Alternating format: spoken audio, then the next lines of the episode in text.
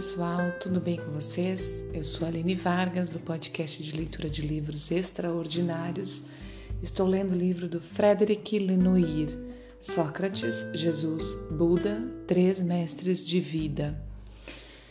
Vamos continuar no capítulo 6, Uma Vida em Movimento. Agora nós temos um subtítulo, O Desprezo pelas Riquezas uma boa leitura e uma boa escuta para nós. Há outro ponto em comum entre os três personagens: o profundo desapego pelos bens materiais, até mesmo certo desprezo em relação ao dinheiro. Siddhartha, vimos, nasceu filho de príncipe e viveu seus primeiros 30 anos na prosperidade. Sua busca espiritual começou com o rompimento de, com todos os bens materiais. Na floresta, onde se faz conduzir pelo cocheiro, ele entrega a este sua montaria e até mesmo seu manto, para andar ao modo dos assecas, ascetas, tendo como único bem uma. Peraí, deixa eu trocar a página aqui, gente. Virar a página tendo como único bem uma túnica e uma tigela destinada a receber as magras esmolas que lhes são feitas unicamente em forma de alimento. Aos primeiros discípulos que o seguem, os primeiros renunciantes, ele pede que abandonem tudo. Seus únicos bens serão a partir dali três túnicas para se trocarem, um coador um cinto e uma tigela. A condição deles é a de monges mendicantes, dependentes da caridade pública para o sustento. Nem por isso o Buda rejeita categoricamente os bens materiais como os ascetas das florestas. Quando lhe pedem para interromper suas peregrinações durante a monção, Nandiá manda construir um cut para a comunidade, um eremitério na floresta de Mingadavana. Depois de Nandiá, numerosos mecenas aumentam os donativos a Sangha. Três parques lhes são oferecidos pelos três banqueiros de Cozambi Seduzidos por seus ensinamentos, constroem-lhe culte em Rajagarra, em Capi, Capilavato e em Savati. O rei Bimbisara lhe cede o bosque de bambu de Veluvana e dizem empregados que poderiam povoar toda uma aldeia. E dizem empregados que poderiam povoar toda uma aldeia.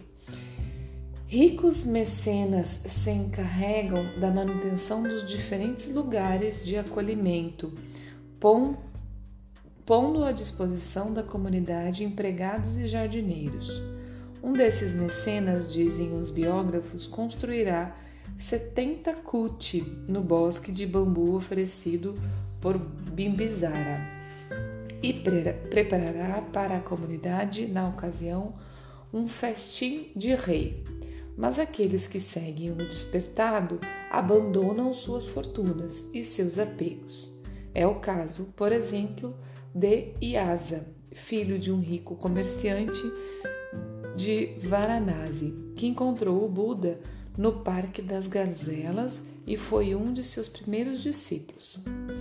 Quanto aos leigos que decidem seguir seus ensinamentos, mas sem se engajar na vida, na via monástica, o Buda não pede que abandonem suas riquezas, mas que as usem com moderação, tendo sempre consciência do caráter transitório de todas as realidades terrestres. Se a maioria desses leigos pertence a gente simples, Conta-se também entre eles reis, dentre os quais Bimbisara, príncipes, ricos comerciantes, jovens oriundos da nobreza. eles frequentam os CUT, mantêm-nos com suas doações. A regra estabelece que seja, que seja dever dos leigos manter os monges em troca de bênçãos. Ao aceitar donativos importantes, o Buda insistirá sempre no fato de que se trata com isso de manter a sangha e não de enriquecer. A atitude de Jesus foi completamente diferente. Ele jamais se apoiou em mecenas e também não recebeu terras ou monastérios. Mas os únicos donativos que aceitavam eram as refeições oferecidas pelos seus. Com os discípulos, vivia na mais completa pobreza. Eles se preocupavam em saber o que iriam comer e aonde iriam dormir. Eles se preocupavam em saber o que iriam comer ou onde iriam dormir? Não vos, vos preocupeis com a vida quanto ao que haveis de comer, nem com o corpo quanto ao haveis de vestir, diz ele. Lucas capítulo 12, versículo 22. Ele próprio é uma espécie de vagabundo que afirma ter apenas uma casa, o templo, que ele chama de a casa do meu pai João capítulo 2, versículo 16. Os bens de seus discípulos são reduzidos ao mínimo, enquanto Buda prevê mudas de roupa para seus monges, Jesus lhes prescreve uma só túnica. Marcos capítulo 6, versículo 56.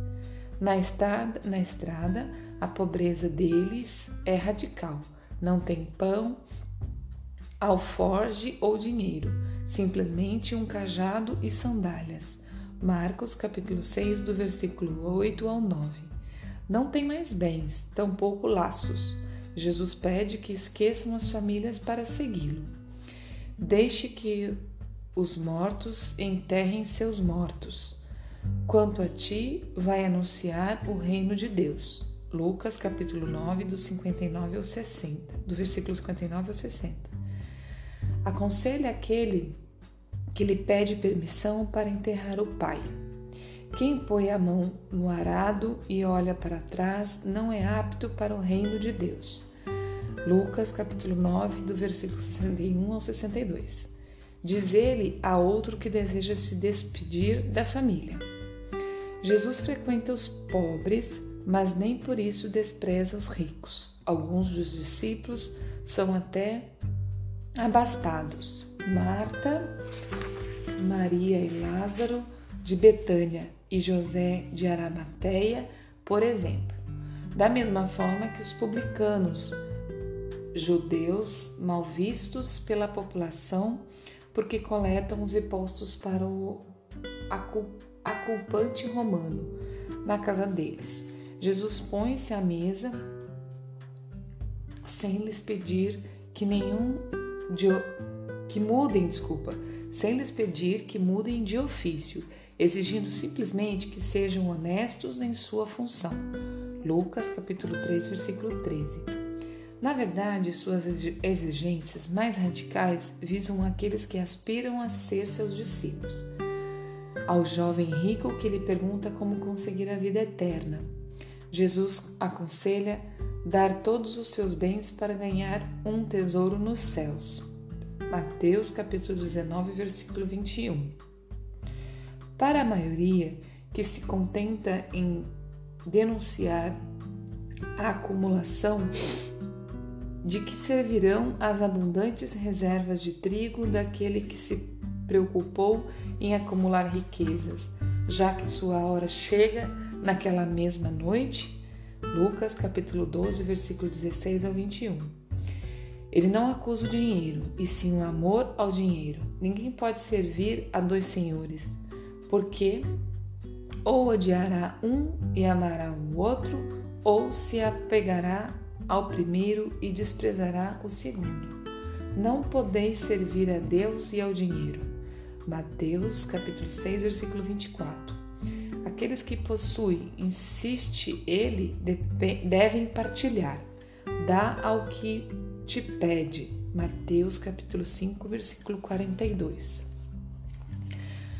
Sócrates, embora cidadão e pai de família, adota a mesma atitude intransigente em relação ao dinheiro e aos bens materiais, cuja futilidade sempre denuncia.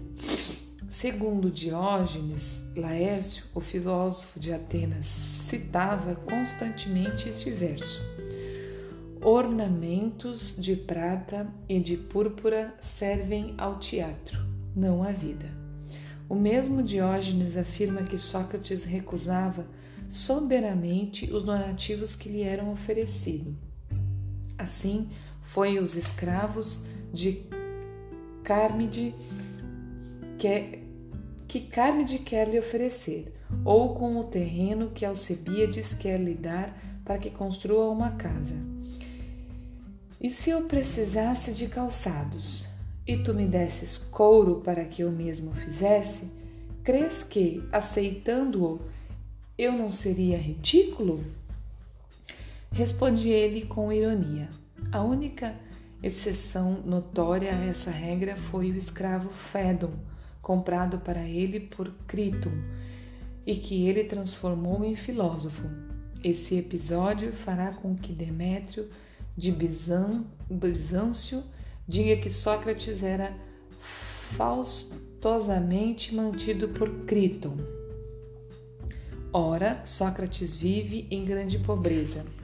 Nos memoráveis de Xenofonte, Antífon fica chocado com isso. Escravo algum ficaria na casa de um mestre se tivesse de ser tão pobre quanto és tu.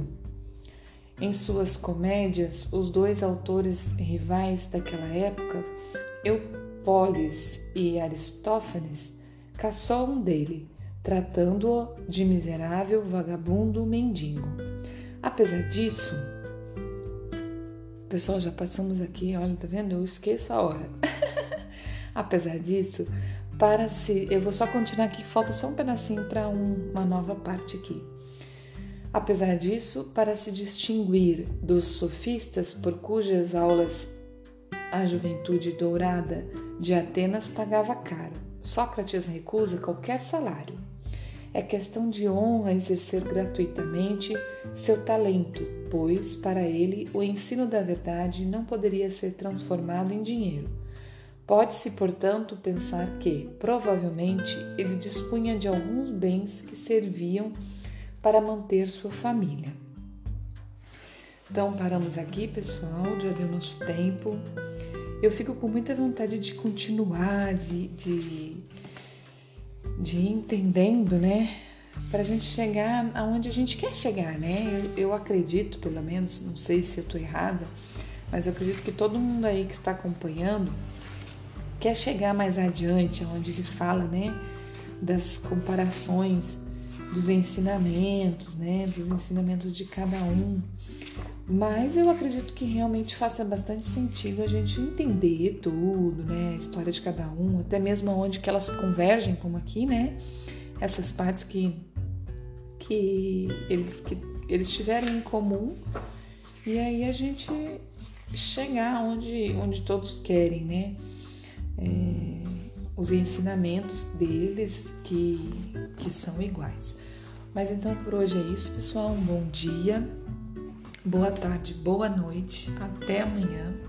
Um grande abraço, obrigado por sua companhia, obrigado por né, você estar aqui acompanhando este livro comigo. Espero que você esteja gostando. Mais uma vez eu peço, falem para mim lá no, no Instagram que eu deixo sempre aqui o endereço, né? Que é arroba spacolua, esse lua é L-H-U-A. Me falem o que vocês estão achando, é bem importante para mim, pessoal. O que vocês estão achando, tá bom, tá ruim, a leitura tá boa, tá ruim, tá bom? E também se puderem compartilhar, eu agradeço muito. Um grande abraço, até amanhã.